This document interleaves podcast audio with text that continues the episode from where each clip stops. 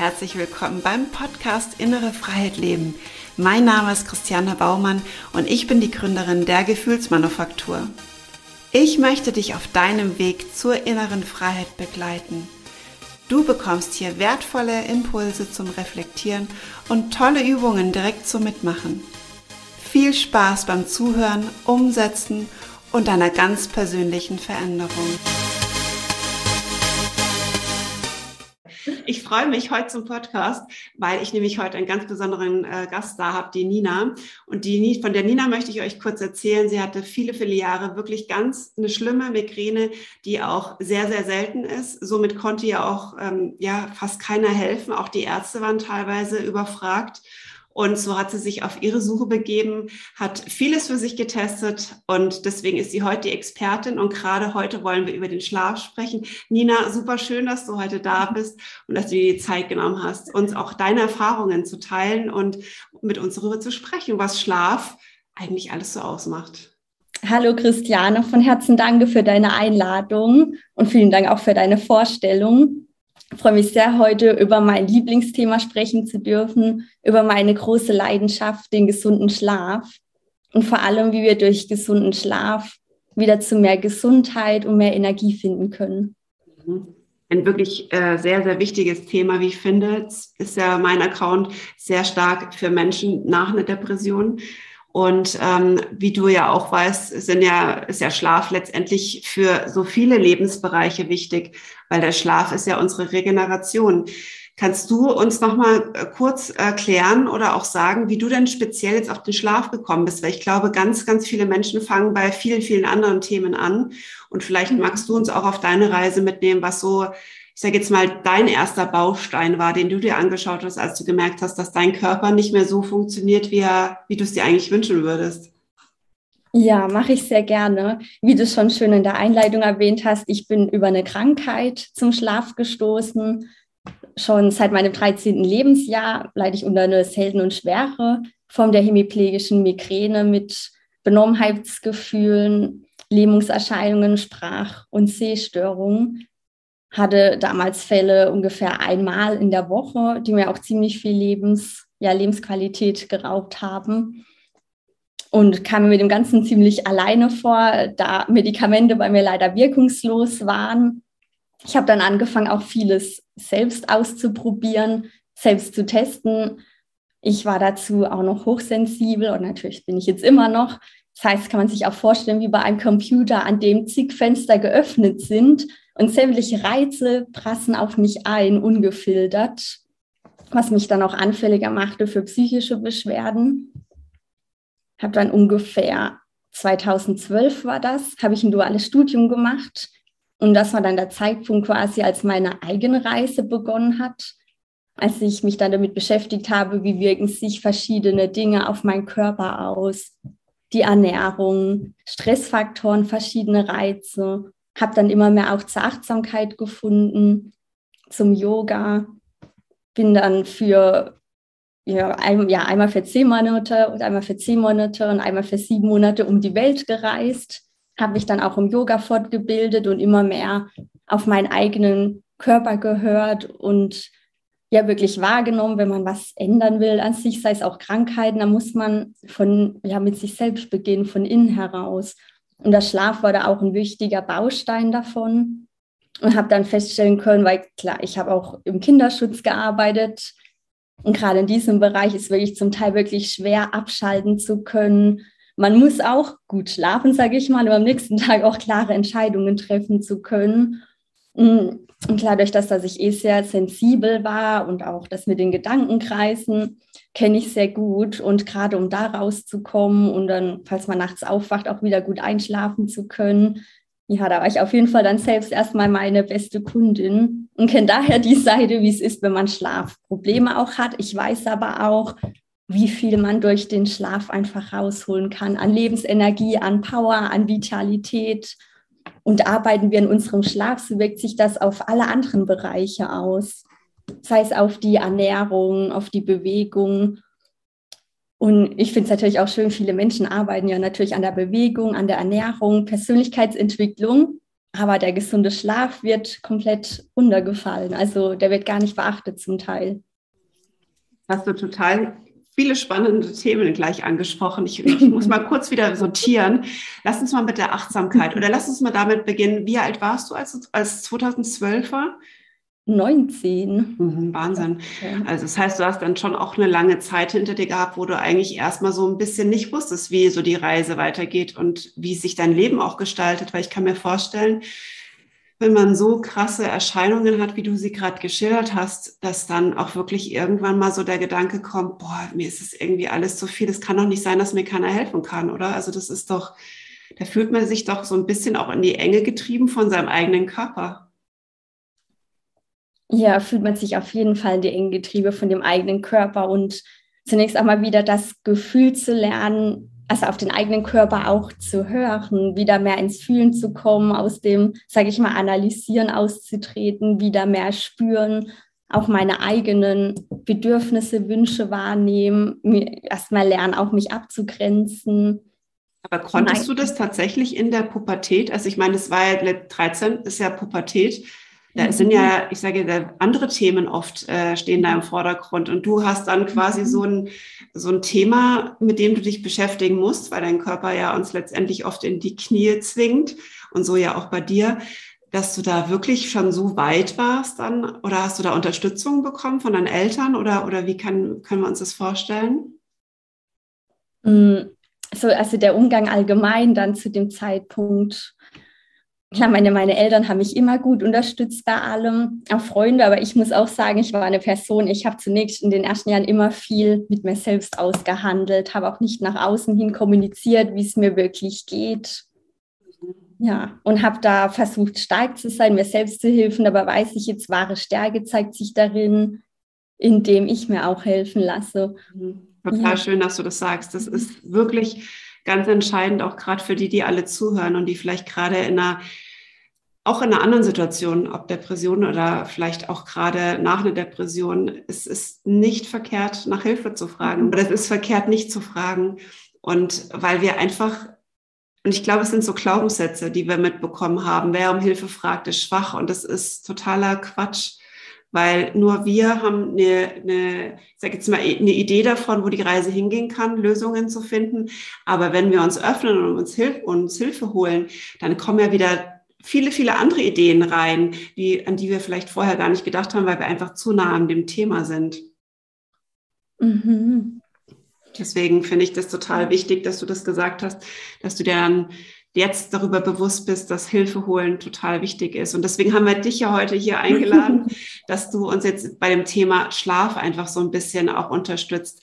Wollen wir direkt doch mal einsteigen mit Achtsamkeit? Es ist ja bestimmt auch ein, ein Bestandteil, um ähm, ja, ich sage jetzt mal so ein bisschen die Schlafoptimierung hinzubekommen, könnte ich mir vorstellen. Vielleicht magst du davon noch mal ein bisschen was erzählen, was die Achtsamkeit ja. mit dem Schlaf zu tun hat. Ja, sehr, sehr gerne. Vor allem ähm, eine schöne Überleitung, weil ich finde, gerade beim Schlaf beginnt vieles auch in uns, in unserem Kopf, in unserem Mindset. Vor allem auch, dass wir es nicht zu arg unter Druck setzen, weil oftmals entstehen Schlafprobleme durch den Gedanken, ich habe Schlafprobleme, ich kann nicht gut einschlafen, mein, mein Tag morgen, der kann einfach nicht mehr gut laufen, wenn ich jetzt heute nicht genug Schlaf bekomme. Und für mich guter Schlaf bedeutet vor allem auch nicht unbedingt, dass ich jetzt acht Stunden schlafe oder neun Stunden schlafe. Ich finde, dieses, diese Norm an acht Stunden Schlaf sind sozusagen der Goldstandard, wird gerade schon auch enorm vermittelt. Dabei der Schlaf ist was total Individuelles. Und klar, die meisten Menschen brauchen ungefähr zwischen sechs bis acht Stunden Schlaf.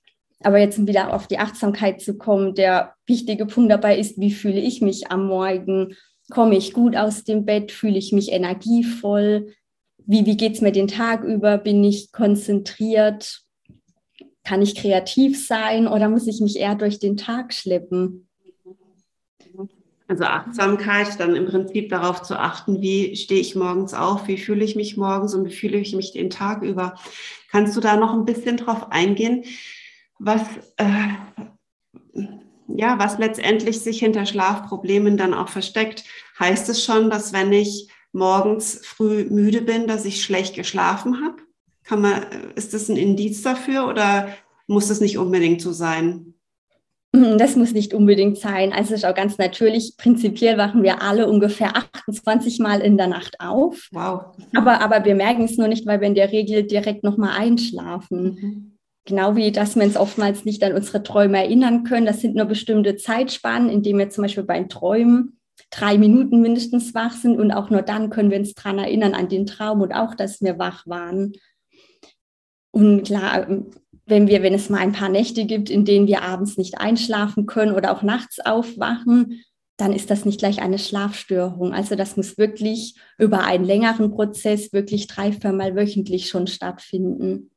Also bei einigen Nächten, da, da kann man noch gut was dran tun. Ich meine, der Körper, der schickt uns eine Botschaft durch das, dass wir aufwachen. Der macht das ja nicht ohne Grund.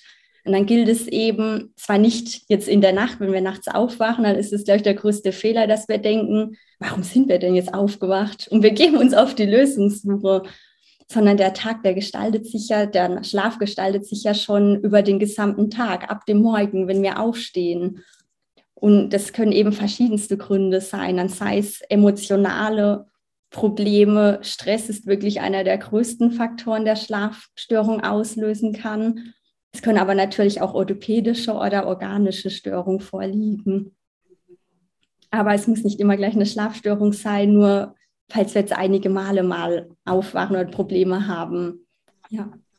Ja, ich finde auch, das ist immer wichtig, sich nicht in eine Schublade zu stecken, weil aus einer Schublade kommen wir relativ schnell äh, oder selten wieder raus. Mhm. Weil wir uns oft, entweder stecken wir uns selber rein und sagen, ah ja, genau da gehöre ich hin, oder aber andere Menschen stecken uns rein. Von daher wir haben ja, das ist, glaube ich, evolutionär so, dass wir irgendwo alle eine Zugehörigkeit brauchen und daher kommt auch dieses Schubladendenken, mal so ein kleiner Exkurs da rein, dass es total wichtig für Menschen ist, irgendwo dazuzugehören oder sich irgendwo einordnen zu können. Genauso als ich ähm, mein Thema Hochsensibilität, da, da ist so vielen damit geholfen gewesen, dass sie jetzt einfach wussten, sie sind hochsensibel, sie sind nicht verkehrt. Mhm. Und ähm, Deswegen ist es, glaube ich, auch für manche Menschen total ähm, schnell das Urteil gestellt, okay, ich habe Schlafstörungen. So, jetzt richtet sich dann das ganze Leben nach Schlafstörungen aus. Man googelt dann, es ist ja sowieso das Schlimmste, was man machen kann, wenn man irgendwelche ja. Symptome hat, weil da ja die schlimmsten Dinge irgendwie zum Vorschein kommen. Aber lass uns jetzt das Thema Schlafstörungen ganz kurz abhaken, sondern lass uns wirklich ganz kurz wirklich über gesunden Schlaf sprechen. Mhm. Das heißt, lass uns gerne mal anfangen beim Thema, wie gestalte ich meinen Abend? Und dann machen wir weiter. Mhm. Genau. Wir wir können ja anstatt vielleicht, wie gestalte ich meinen Abend anfangen, vielleicht wie, wie gestalte ich schon meinen Morgen, weil der Schlaf, wir können es dem wirklich wie ein Produkt vorstellen, den wir uns über den ganzen Tag hin gestalten. Und so wie wir uns jeden Tag auch die Entscheidung treffen können, sag ich mal, wie wir uns fühlen wollen, was für Intentionen wir haben, können wir auch jeden Tag immer wieder aus neu die Entscheidung treffen, dass ich einen guten Schlaf haben möchte. Und der beginnt wirklich nach dem Aufwachen in meinem Bett und durch einen kleinen Selbstcheck-in schon, wo dann wieder auch die Achtsamkeit ins Spiel kommt, dass ich nicht direkt aus dem Bett springe, sondern mir erstmal überlege, wie fühle ich mich denn? Habe ich gut geschlafen? Gehen mir denn jetzt schon irgendwelche Gedanken im Kopf herum? Wie fühlt sich mein Körper an? Wenn es einen kurzen Moment Zeit nehmen und auch im Schlafzimmer, das ist ja unsere Wohlfühloase. Also sollte so sein, ja. Ja, soll, sollte so sein. Am, am besten, ja, bei, bei manchen, äh, auch meiner Kunden ist das Schlafzimmer wirklich auch die, die Rumpelkammer, in der alles Mögliche reingestellt wird, weil das sieht ja da nicht jeder. Aber im Schlafzimmer, da muss ich mich vor allem wohlfühlen. Das ist meine, sage ich mal, geschützte Zone, ein ganz heiliger Bereich für mich. Und dass man sich das auch wirklich schön gestaltet, sodass man sich dort wohlfühlt. Mhm. Genau. Ja, total wichtig. Also da gibt es ja, glaube ich, extremst viele. Also ich bin jetzt Laie zum Thema, aber deswegen bist du ja da. Ganz, ganz viele wirklich schlechte Sachen, die in den Schlafzimmern sich befinden können. Zum Beispiel Funkwecker, glaube ich, oder? Mhm. Ja, ja, da und, und, und. Also, ja. können wir jetzt bei der ganzen Elektronik anfangen. Klar, umso weniger Elektronik im Schlafzimmer, umso besser. Mhm. Gibt es da eigentlich auch jetzt rein Interesse halber auch, mhm. ähm, sage ich mal, Materialien, die das begünstigen, einen guten Schlaf? Ich habe immer gehört, Zirbenholz soll so toll sein. Mhm. Hast, hast, du da Erfahrung mit? Äh, ja, da, da, da ist auf jeden Fall ähm, einiges dran. Da gibt es auch Studien dazu, dass sich das Zirbenholz wirklich gut auf das Wohlbefinden auswirkt. Und ich habe zum Beispiel ein Zirbenholzöl am Bett stehen. Die Energie für die Produktivität oder auch abends zum Einschlafen. Ja, toll. Ich glaube, es verlangsamt den, den Herzschlag so ein bisschen, glaube ich, wenn ich mich da jetzt so recht erinnere. Es ist, glaube ich, einfach auch gut, um da ja, ein bisschen runterzufahren. Mhm. Ja, auf, da hast du auf jeden Fall richtig gehört, ja. Also ja. es gibt also zum Beispiel ganze Bettenkonstrukte, klar, oder Möbel oder auch mhm. einfach nur kleine, wie so hm, Handschmeichler oder Verduftöle aus dem Holz, ja, die da auch okay. wirklich den Schlaf begünstigen können. Mhm. gibt es, glaube ich, auch mittlerweile schon. Also wer da Interesse hat, kann sich da ja gerne mal umhören.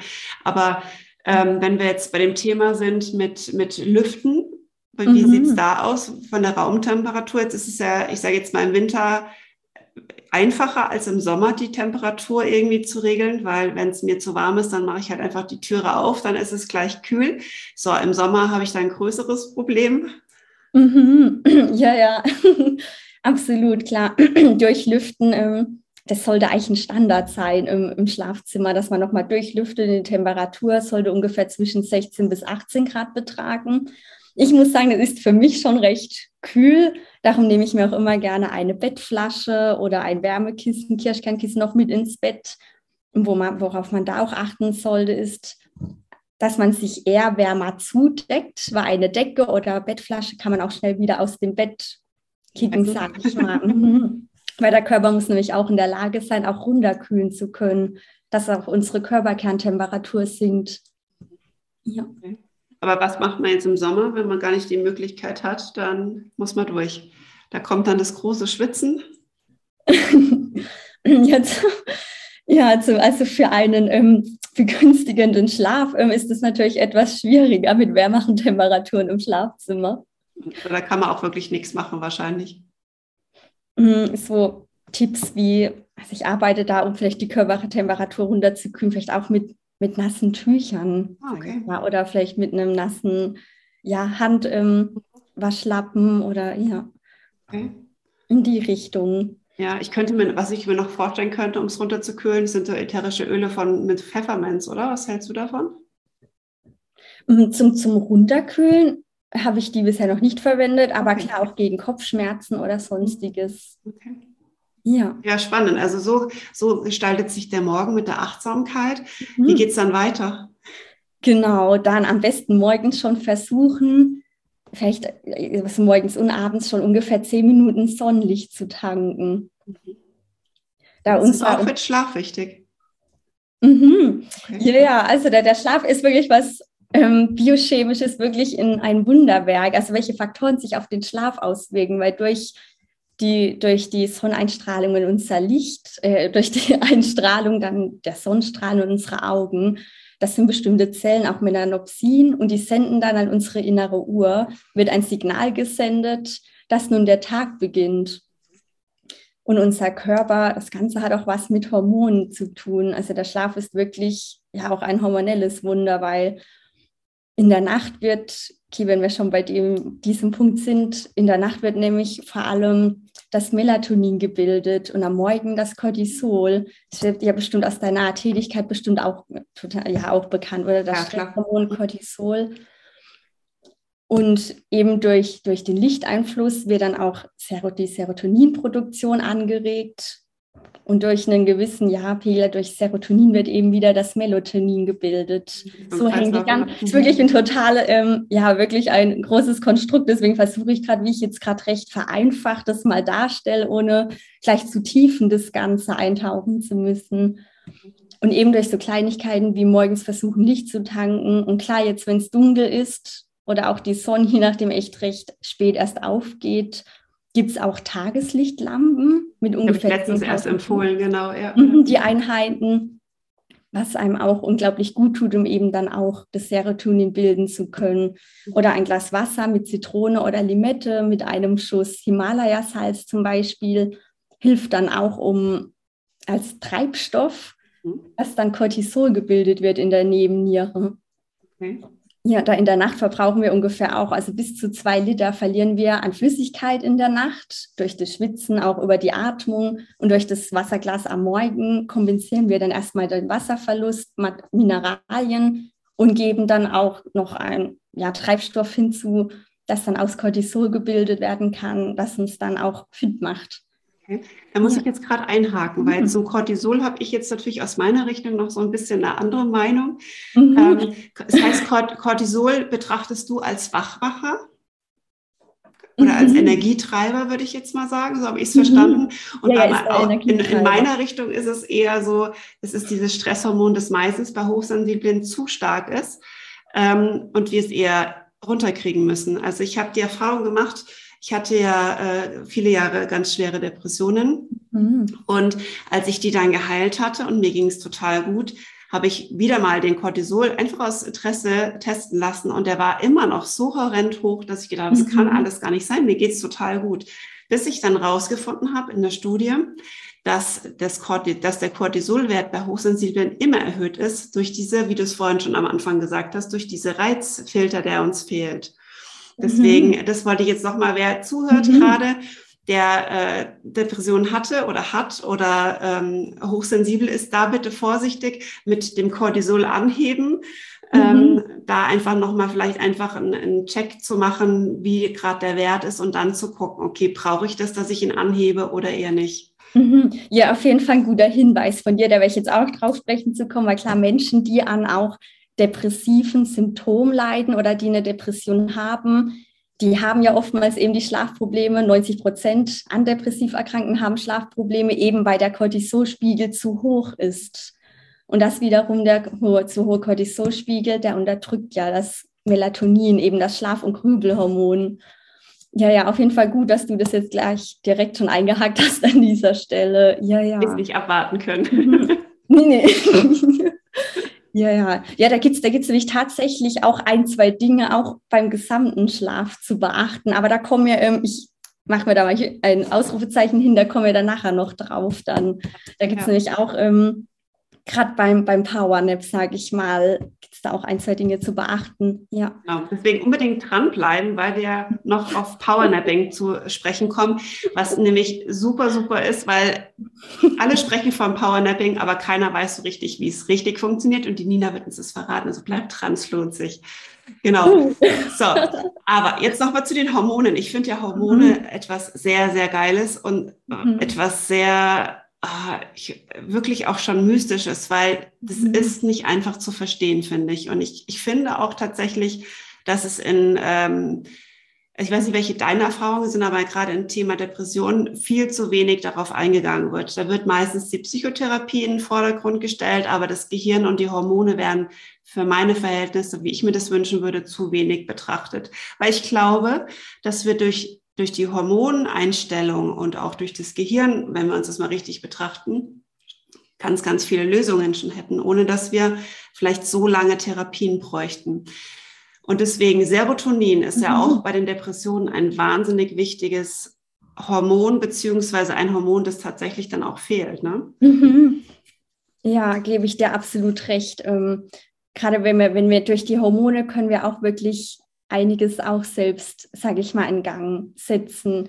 Zum Beispiel, ich würde dann ja überlegen, wie wird, wie wird denn Serotonin gebildet? Eben sei es durch Lichteinflüsse. Serotonin wird natürlich auch durch, durch Bewegung, auch vor allem an der frischen Luft, mm, zum Teil sogar auch durch Lebensmittel wie Zartbitterschokolade. Ich glaube, da, da, da kennst du dich jetzt wahrscheinlich noch mal besser aus, auch als Expertin, gerade was auch ähm, die ganze ähm, genau Depression betrifft oder aber auch durch Erfolgserlebnisse um auch so über bestimmte eben natürliche Methoden, weil gerade auch der natürliche Ansatz liegt mir ja auch sehr am Herzen, um über diesen Wege dann auch wiederum zu dem Ziel zu kommen oder zu dem Punkt, dass auch durch die vermehrte Produktion von Serotonin dann auch Melatonin da vermehrt gebildet werden kann. Ich muss aber auch sagen, mh, dass da auch ganz viel wirklich noch aktuell auch in der Forschung ist, auch bei den Zusammenhängen, auch mit Serotonin, mit Melatonin. Ja ein hochspannendes Thema auf jeden Fall. Mhm, ich glaube, da sollten wir nochmal eine, eine extra Folge draus machen aus Hormonen und äh, mhm. ja, letztendlich der Psyche auch. Weil ich ja. glaube auch, der Schlaf hat ganz, ganz viel natürlich mit der Psyche zu tun. Ähm, mhm. Wenn wir uns zwar den Tag betrachten, jetzt ist es ja oft so, dass wir in der heutigen Zeit, ähm, also als ich Kind war, war das, glaube ich, noch anders. Zumindest hatte ich das Empfinden nicht, dass die Leute so gehetzt und gestresst durch den Alltag sind. Vielleicht habe ich das als Kind noch nicht gesehen, ich weiß es nicht. Aber im Moment habe ich wirklich das Gefühl, ähm, dass eigentlich keiner mehr so richtig wirklich Zeit hat, auch mal zuzuhören, mal für den anderen wirklich da zu sein. Es wird zwar gefragt, hey, wie geht's dir denn? Und ich glaube, der, der das ausspricht, hofft dann eigentlich nur, dass der andere gegenüber antwortet, ja, alles gut, weil da muss er nicht mehr weiter die Zeit damit mhm. verbringen, was sehr, sehr schade ist, glaube ich, weil ähm, durch das Reden einfach auch Hormone ausgeschüttet werden. Es wird auch das Mindset ein bisschen angeregt. Wie gesagt, man öffnet sich vielleicht für andere Lösungen und so weiter. Und da sagst du ja auch, der, der Schlaf ähm, ist ja nicht nur abends und nachts, sondern das bildet sich ja von morgens bis mittags. Deswegen könnte ich mir vorstellen, ist das auch so ein Thema, dass wie ich, wie gestalte ich meinen Tag? Mhm, absolut. Also das heißt, morgens zunächst erstmal in eben Bewegung kommen, Sonnenlicht tanken, dann auch tagsüber schauen, dass das mir vielleicht mindestens 20 Minuten an der frischen Luft sein können. Und eigentlich prinzipiell ist das ja wirklich total wenig, aber ich weiß auch, wie schwer es ist in Bürojobs und Co., wie, wie schwierig es auch sein kann, überhaupt 20 Minuten an die frische Luft zu kommen.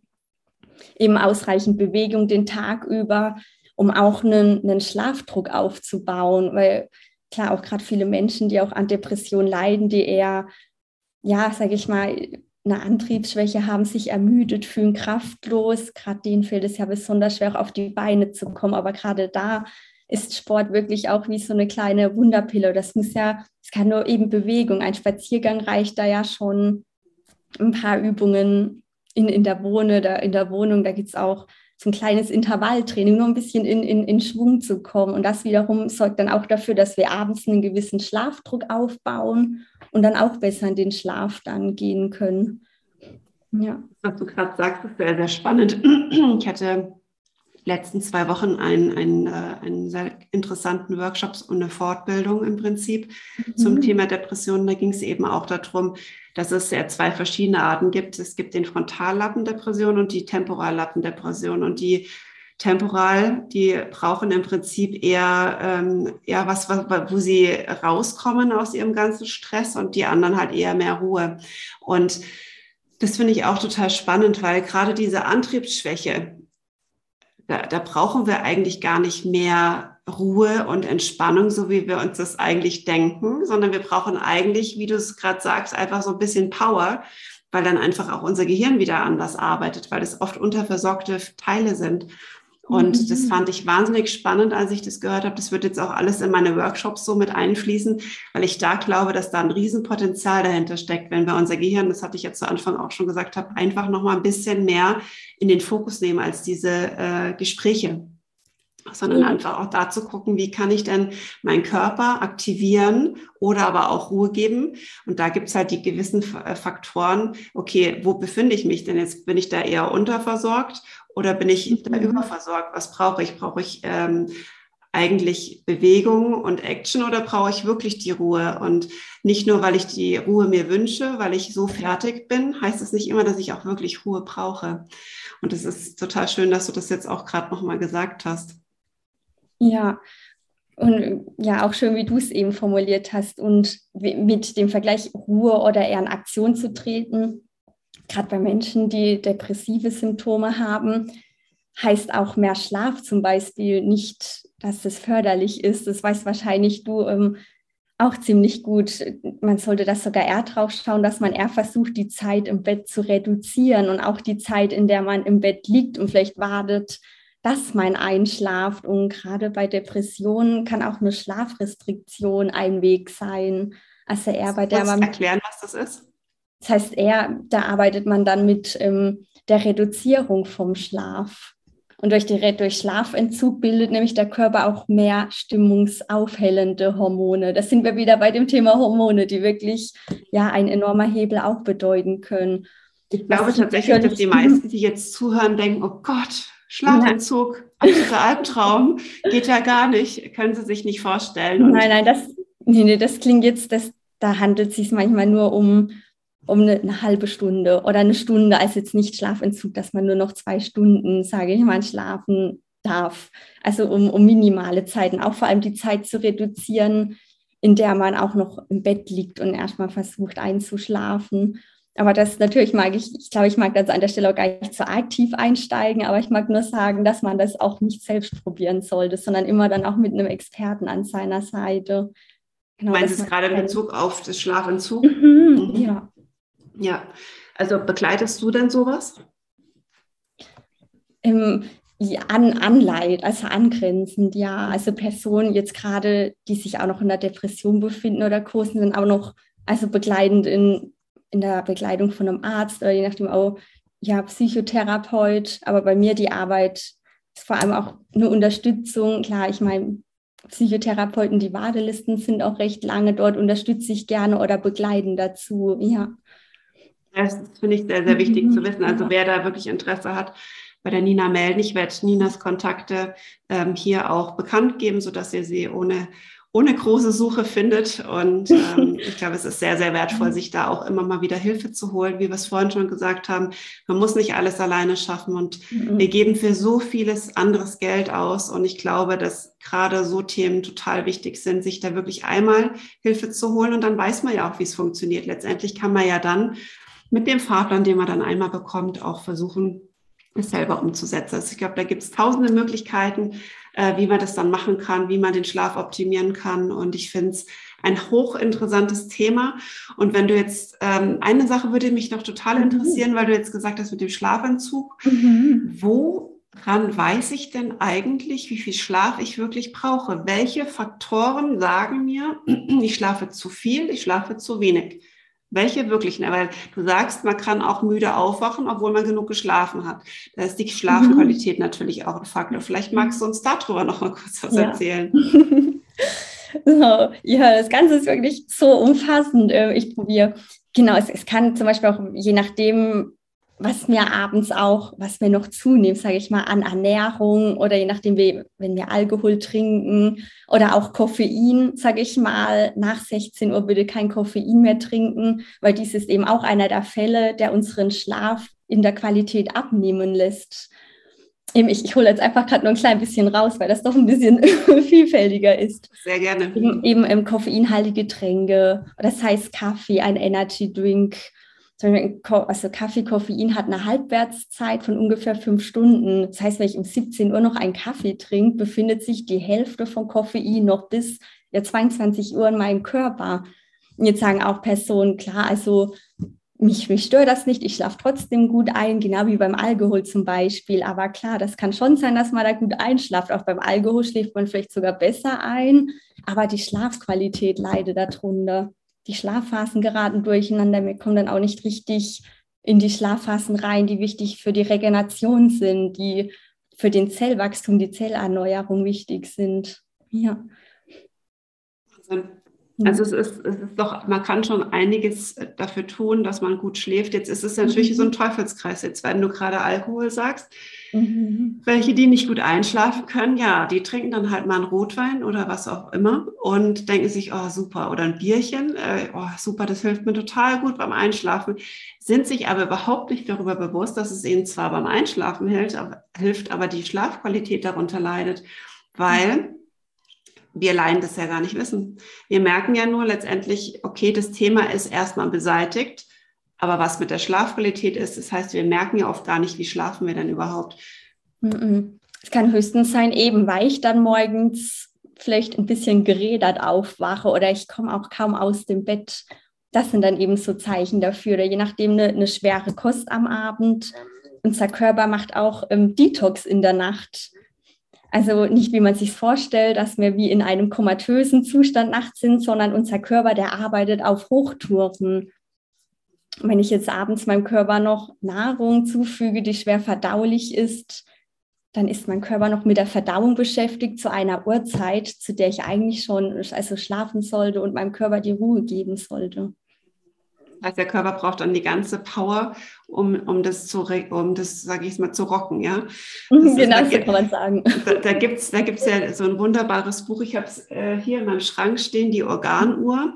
Die mhm. finde ich auch, also wer da Interesse hat, finde ich, ich weiß nicht, wie du es findest, aber ich finde es sehr, sehr spannend, dass man da auch wirklich mal schauen kann, Mhm, ich habe es nicht gelesen. Nee, nee. Zu, welchen, zu welchen Uhrzeiten wacht man dann nachts auf? Und mhm. da kann man so ein bisschen sehen, welches Organ dahinter steckt. Und tatsächlich auch bei dem Buch, das ich da habe, ähm, steht dann auch noch da, äh, welche emotionalen Themen dahinter stecken. Und das finde ich total spannend. Es ist, wobei ich auch sagen muss, es sind alles immer nur äh, Indizien.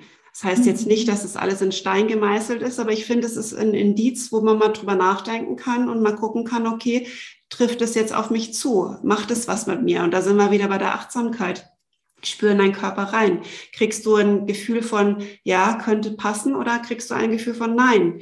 Mhm. Und wenn du ein, gute, ein gutes, ähm, sag ich jetzt mal, eine gute innere Stimme hast, der du vertraust, die du hörst, dann kannst du auch da, glaube ich, ganz, ganz viel schon finden ähm, und auch hören, was dein Körper mit dir spricht. Ja, absolut. Ähm, mit der Organuhr finde ich auch ein spannendes Thema. Ich bin jetzt noch nicht so eingelesen, aber du kannst mir nachher auch gerne auch noch das, den Namen oder den Titel von dem Buch verraten. Ja. Mag ich sehr gerne. Ich packe, ich packe ihn jetzt hier dann auch drunter ja. später. Wenn wir schon drüber sprechen, dann packe Ach, ich das auch nochmal drunter. Genau. Ja. ja. Und genau, du hattest mich ja, wir waren ja auch noch bei dem Thema, ich muss jetzt immer wieder zurückdenken, weil es irgendwie ja. So vieles eben zu, einfach zum Schlaf zu erzählen gibt einfach so ein spannendes und komplexes Thema. Aber auch wir waren ja auch noch morgens aufwachen und sich einfach auch nicht gut fühlen oder eben nicht gut aus dem Bett kommen, woran das auch noch liegen kann. Ein Punkt, woran es auch noch liegen kann, warum wir nicht wirklich aus dem Bett kommen, ist, wenn wir uns mitten in der Schlafphase aus dem Schlaf reißen. Wenn wir durchlaufen ja verschiedene Schlafstadien in der Nacht und ein Schlafzyklus, der beträgt ungefähr 90 Minuten. Und vier bis sieben solcher Schlafzyklen durchlaufen wir in der Nacht. Also kann man sich vorstellen, wie von der Länge her wie ein Fußballspiel. Also zuerst eine, unsere Einschlafphase, eine leichte Schlafphase, der Tiefschlaf und dann der Traumschlaf oder auch REM-Schlafphase genannt. Und wenn wir jetzt anfangen, in, in diesen, sage ich mal, 90 Minuten zu denken, in diesen Zyklen, und können dann auch wirklich schauen, okay, wenn ich jetzt in diesen 90 ähm, Minuten Zyklen schlafe ungefähr, das sind dann zum Beispiel entweder, sage ich mal, ich fange einfach mal ab dem Maß an, ab dem man wirklich von einem gesunden Schlaf auch sprechen kann, aber das ist ja jeder individuell. Ab sechs Stunden zum Beispiel, es wären dann sechs Stunden, siebeneinhalb oder neun Stunden. Oder wenn man nicht viel schläft in der Nacht viereinhalb Stunden, aber dass man in diesen 90 Minuten Blöcken anfängt zu denken, grob, und sich danach, wenn man einen Wecker braucht, den dann stellt. Dann wird man auch nicht mitten am besten in der Traumschlafphase rausgerissen. Genau, weil das kann eben das Gefühl geben, so eine Schlaftrunkenheit, dass wir dann gar nicht richtig aus dem Bett kommen. Also ein kleiner Tipp, die, dass man sich überlegt, von der Einschlafzeit her, kann ich mir die Zahl durch, zum Beispiel durch 1,5 teilen. Aber genau. du meinst jetzt, dass sechs Stunden sind so das, äh, das Minimum, oder? Hm, also es gibt Personen, die, die kommen, also man kann schon, also wenn man so die, den Gesamtdurchschnitt nimmt, dann kann man schon sagen, so sechs bis acht Stunden. Aber es gibt jetzt auch wenig Schläfer, sind zwar ja, sel also seltenere Fälle, dass jemand wenig Schlaf braucht. definitiv nicht dazu. aber, aber das, aber das gibt es natürlich auch. Und wenn der aber wirklich einen erholsamen Schlaf hat, der kommt gut in die Tiefschlafphase, in die Traumschlafphase rein, dann braucht er keine acht Stunden zu schlafen, sage ich mal, weil man, man kennt das ja auch, man hat Tage, da schläft man acht Stunden und fühlt sich aber nicht erholt danach.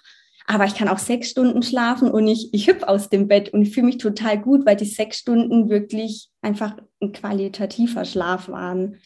Ja das gerade bei mir, weil ich jetzt im Moment mhm. jeden Morgen zwischen halb sechs und sechs aufstehe, weil wir gerade so eine Challenge machen mit 200 Leuten. Jeden Morgen eine Stunde zum Laufen gehen mit Affirmationen. Mhm. Also hochinteressant, was auch mhm. gerade mit meinem Körper passiert. Ich hätte nie für möglich gehalten, ich habe es mir wirklich nicht zugetraut, um diese Uhrzeit aufzustehen. Ich dachte mir, ich habe zu meinem Mann gesagt, um Gottes Willen, was habe ich mir da angetan? Ein absoluter Albtraum, auch am Wochenende, ja, über drei Wochen lang. Und ich dachte mir, um Gottes Willen schaffe ich nie. Und ich sag dir ganz ehrlich, es waren jetzt zwei Tage dabei. Gut, da bin ich erst um halb sieben aufgestanden. Mhm. Aber es war, ich war in den Tagen, wo ich so am Anfang so gepusht war, ich war weit vor dem Wecker wach und ich habe eine Energie den ganzen Tag gehabt. Unglaublich. Mhm. Wirklich unfassbar. Hätte ich nie für möglich gehalten. Ja, eben äh, kann ja daran liegen vielleicht, weil du eben, das heißt, du, du warst dann oder vor dem Wecker dann schon wach sogar oder ja, das heißt, deine innere Uhr hat dich dann ja aufgeweckt und du wurdest dann nicht, sage ich mal, erfahrungslos mit durch den Wecker rausgerissen in der Schlafphase. Ja. ja, ja. Also das heißt auch, dass wenn, weil du es jetzt gerade auch so gesagt hast, dass wenn wir vor dem Wecker aufwachen, ist es ein super Zeichen dafür, dass wir eigentlich auch aufstehen könnten. Jetzt wachen ja manche mitten in der Nacht auf. Wie ist es dann da, wenn sie nicht mehr schlafen können? Da sprechen wir dann tatsächlich von der Schlafstörung wahrscheinlich, oder? Ja, ja, das, das, ist, das ist dann schon ein, ein, anderes Phänomen. Also wenn ich zu einer gleichen Uhrzeit aufwache, ich sage jetzt mal bei mir das Beispiel, ich, ich, bin, ähm, ich bin eine Lerche recht früh. Also es ist wirklich, ähm, oh, hört man das eigentlich, dass mein Bauch gerade gebrummt hat? das hat er schon ein paar Mal gemacht.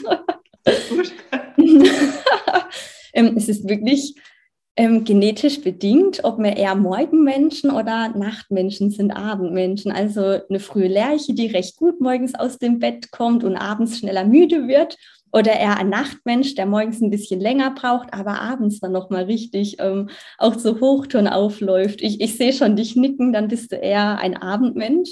Wäre es eigentlich, ja, absolut. Eigentlich? Aber wenn du Kinder hast, dann dreht sich das natürlich automatisch, weil dann kannst du natürlich nicht mehr bis in die Puppen aufbleiben, weil du musst einfach morgens raus, um die Kinder in die Schule zu bringen oder halt einfach an den Rechner, wie es jetzt bei uns ist.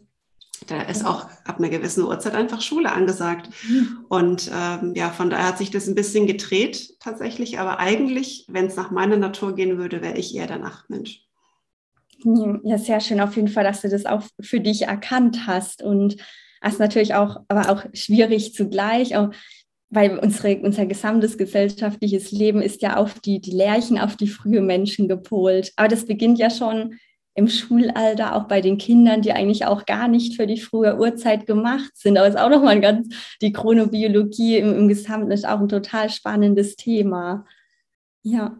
Ja, absolut. Ich glaube, da fangen wir erst gar nicht mit an. nee, nee, sonst sitzen wir doch morgen an die Seite. genau. ja, aber, aber kannst du noch mal kurz äh, noch mal, mhm. noch mal drauf eingehen, woran mhm. merke ich jetzt, ob ich einen guten Schlaf hatte oder nicht? Also gerade wenn ich jetzt sage, okay, morgens, wenn ich aufstehe, ich bin noch etwas müde, kann noch normal sein. Mhm. Wenn ich jetzt aber, was sind so die, ich sage jetzt mal, Parameter über den Tag verteilt und am Abend oder bis zum Abend hin, wo ich merke, okay, mhm. ich bin wirklich erschöpft, vermutlich ja. ist mein Schlaf nicht der beste. Und ähm, was kann ich tun, um den Schlaf zu verbessern? Ist mhm. zu dir zu kommen oder auch vielleicht hast du auch noch ähm, mhm. ein paar kleine Tipps noch. Ja, ja, aber ich glaube, jetzt bleiben wir gerade mal bei dieser Frage, mhm. weil die finde ich total wichtig. Also was mache mhm. ich, wenn ich morgens immer total müde bin, denke aber, ich habe eigentlich ganz gut geschlafen? Heißt es dann nicht, nein, ich habe nicht gut geschlafen oder gibt es dafür dann eben noch, und dann muss noch das und das und das erfüllt sein, dass ich wirklich mhm. weiß, mein Schlaf ist nicht der beste? Hm. Also an sich ist es wirklich zuerst wirklich das ganz individuelle Bedürfnis, wie fühle ich mich, also fühle ich mich energievoll oder eher erschöpft. Und das sind wir auch an dem Punkt, weil viele denken, dass es ja schon fast normal ist, dass man sich aus dem Bett quälen muss und man muss sich erschöpft fühlen. Aber nein, das ist nicht der normale Zustand, wenn wir wirklich auch mit unserer inneren Uhr leben können.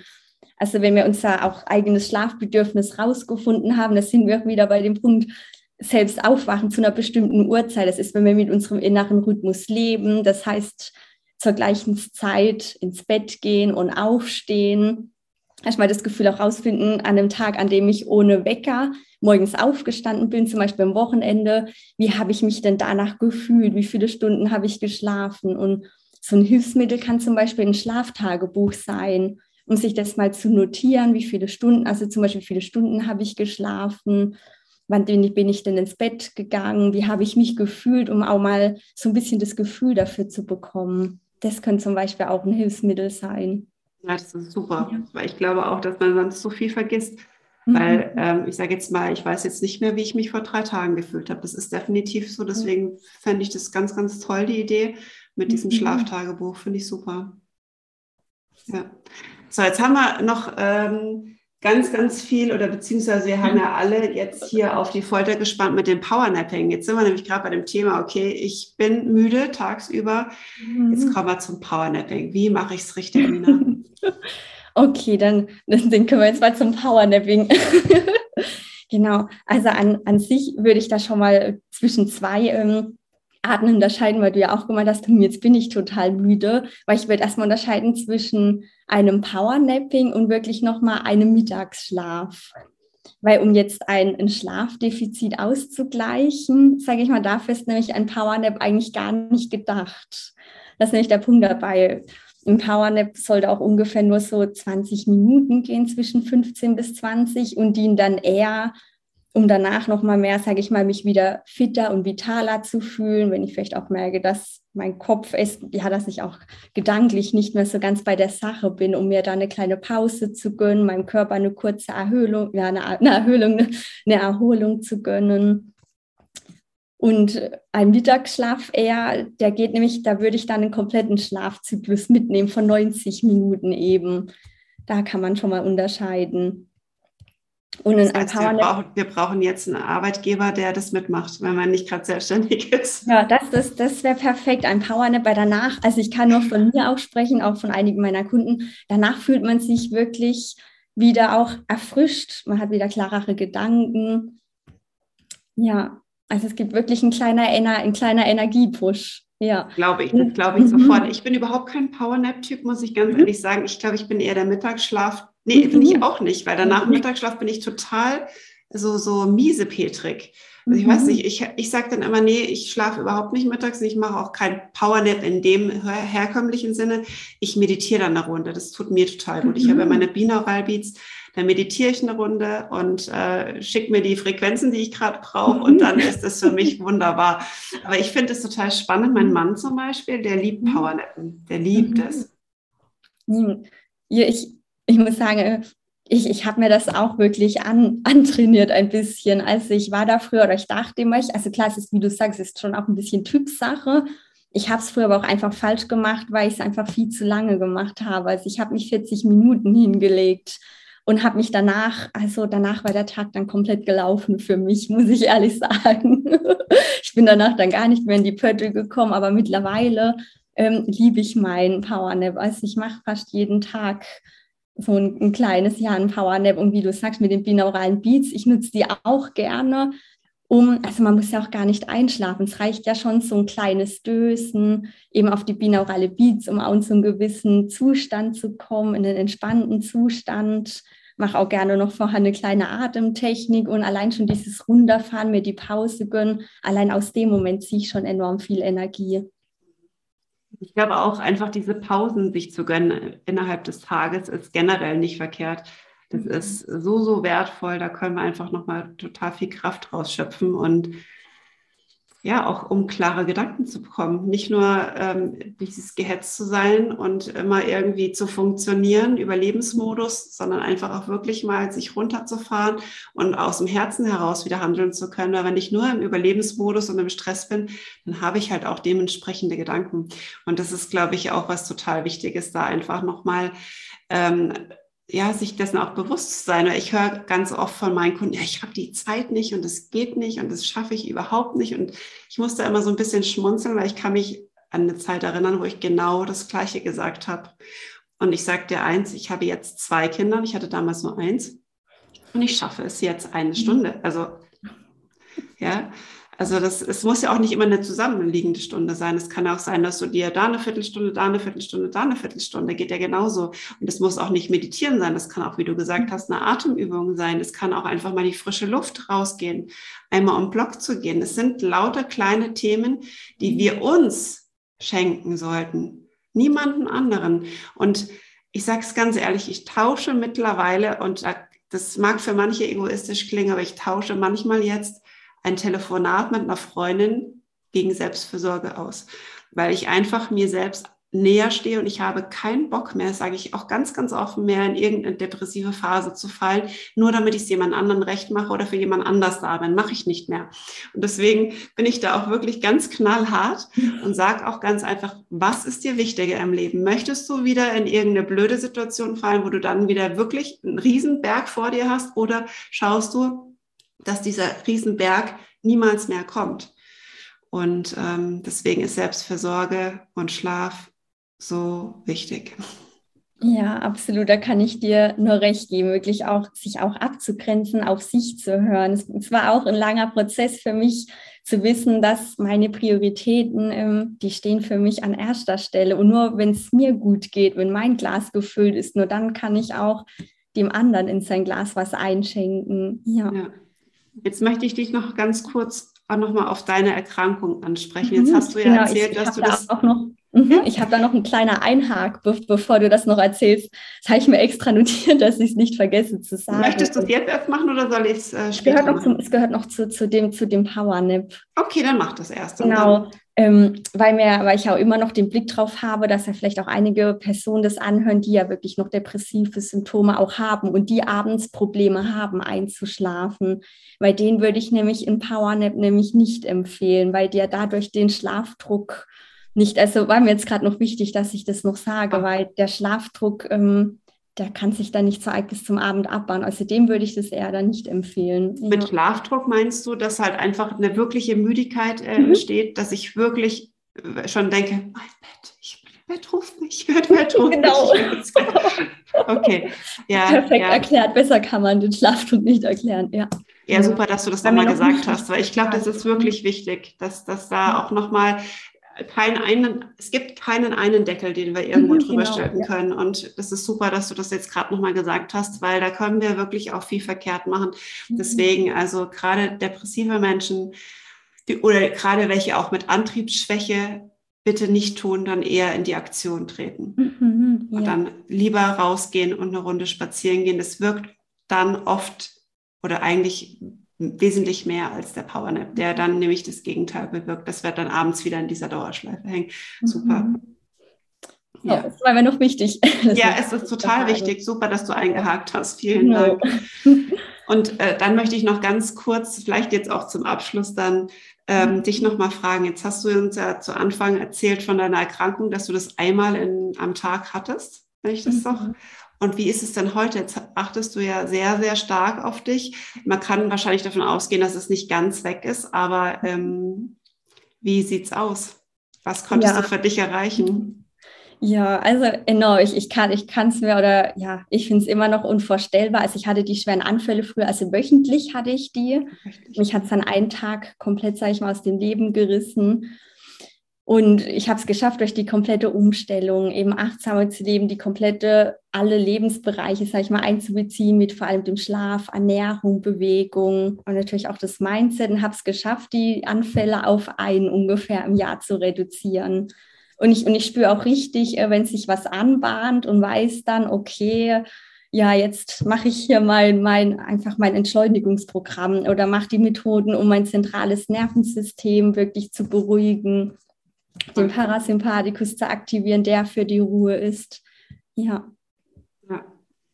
Toll. Also ich, ich muss wirklich sagen, Nina, ich finde das so eine tolle Geschichte und ähm, man sieht, man kann selbst so, so viel tun, teilweise mit Unterstützung, teilweise auch alleine, ein Stück weit alleine. Aber ich glaube, gerade zu Anfang, das hast du ja auch gesagt, war es dann schon hilfreich, auch jemanden zu haben, der dich auch so ein bisschen geleitet hat, was so alles möglich ist und welche Möglichkeiten es überhaupt alles gibt. Und von daher finde ich das total spannend, dass du es geschafft hast, deine Erkrankung wirklich in die Schranken zu weisen durch eine gesunde Lebensführung und auch durch diese, ich sage jetzt mal, durch diesen starken Willen, weil du wusstest, es, wartet mehr auf dich als, als, als diese Erkrankung, ja, mhm. die dich doch immer wieder so gelähmt hat. Von daher finde ich das so total schöne Geschichte. Ja, absolut. Auch vielen lieben Dank, Christiane. Und ich kann da nur jeden auch ermutigen, ähm, dass, dass man selbst so viel in der Hand hat. Und ich hätte es mir früher nicht denken können, aber ich habe tatsächlich auch eine, eine kleine Weltreise zweimal gemacht zum Beispiel. Das war früher für mich undenkbar mit den wöchentlichen Anfällen, geschweige denn in einem Flugzeug zu sitzen, auf andere eben durch andere, ja, auf andere Kontinente zu bereisen, nach Indien zu gehen, auch alleine zum Teil. Das hätte ich mir nie gedacht. Und es ist wirklich alles möglich. Ja. Aus Angst vor den Anfällen? ja, auch ich auch zum Beispiel auch durch, sage ich mal, medizinische Betreuung oder jetzt, wenn ich jetzt geflogen würde, auch gerade im Flug, sage ich mal, nach Neuseeland oder das sind schon einige Stunden und mhm. klar, das sind auch bestimmte Symptome wie die Angst vor der Angst. Was passiert denn dann, wenn ich, da gibt es ja auch so bestimmte Spiralen, in die man recht gut reingeraten kann. Oh ja, Oh ja, die gibt's. Oh ja, die gibt's. Da könnten wir auch nochmal eine neue Podcast-Folge rausmachen. Ja. machen. Abs absolut. Das ist, das ist ein ganz, ganz großes Thema, wie du sagst. Und ähm, ja, aber wirklich super schön, dass du das so für dich geschafft hast. Und was ich am besonders schönsten finde, ist, dass du deine Geschichte jetzt zu deiner Berufung gemacht hast und andere Menschen darin begleitest, wirklich aus blöden Situationen rauszukommen und ich sage jetzt mal, ich würde jetzt mal fast behaupten, und so ist es in meinem Bereich der Depressionen auch, wenn du zum Beispiel genetisch veranlagt bist zu einer Depression, umso früher du anfängst, präventiv zu arbeiten, und so wird es bei dir auch sein, wenn du weißt, okay, es fängt schon an, mein Schlaf wird, es, zeichnet sich ab, dass er nicht mehr so gut ist, sich wirklich direkt damit zu beschäftigen und nicht zu warten, bis die Hütte brennt, mhm. weil wir einfach auch dann oft zu ungeduldig sind, weil wir dann immer die, äh, die Erwartung haben, es muss dann immer alles sofort wieder geregelt werden in einem Termin oder in einem Podcast, den ich höre oder in einem Buch, das ich lese, muss jetzt wieder alles super easy laufen, ist es aber nicht. Das mhm. heißt, umso größer die oder umso schlimmer die Hütte brennt, umso mehr Zeit brauche ich einfach, die wieder zu löschen. Und deswegen bin ich der absolute Freund von präventiv zu arbeiten oder aber auch nach einer Therapie oder auch nach einer Schlafstörung oder was auch immer, da einfach auch dran zu bleiben und nicht zu sagen, okay, dieses Kapitel ist jetzt abgehakt, das schmeiße ich jetzt mal ganz schnell weg, will ich von nichts mehr hören, sondern wirklich dran zu bleiben, sich aber nicht mit dem Vergangenen zu beschäftigen, was ich hatte und welche schlimme Zeit ich hatte. Nein, mich genau das Gegenteil zu schauen, okay, was tut mir gut, was kann ich tun, damit ich da nicht mehr reinrutsche und mit was fühle ich mich einfach so erfüllt und gut, dass ich weiß, dass das der Vergangenheit anhört, angehört. Ja, absolut. Äh, wundersch, wunderschön, Christiane. Ja.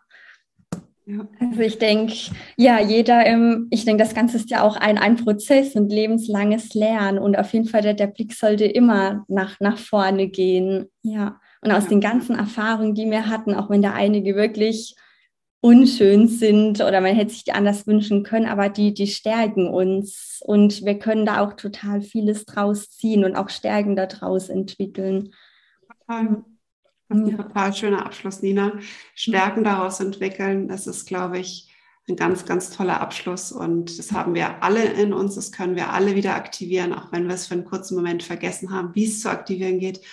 Und deswegen vielen herzlichen Dank, Nina, dass du heute bei mir zu Gast warst und dass du uns ähm, ja mit auf deine Reise genommen hast, dass du uns so tolle Tipps gegeben hast und ich freue mich wieder von dir zu hören. Ja, vielen lieben Dank, Christiane.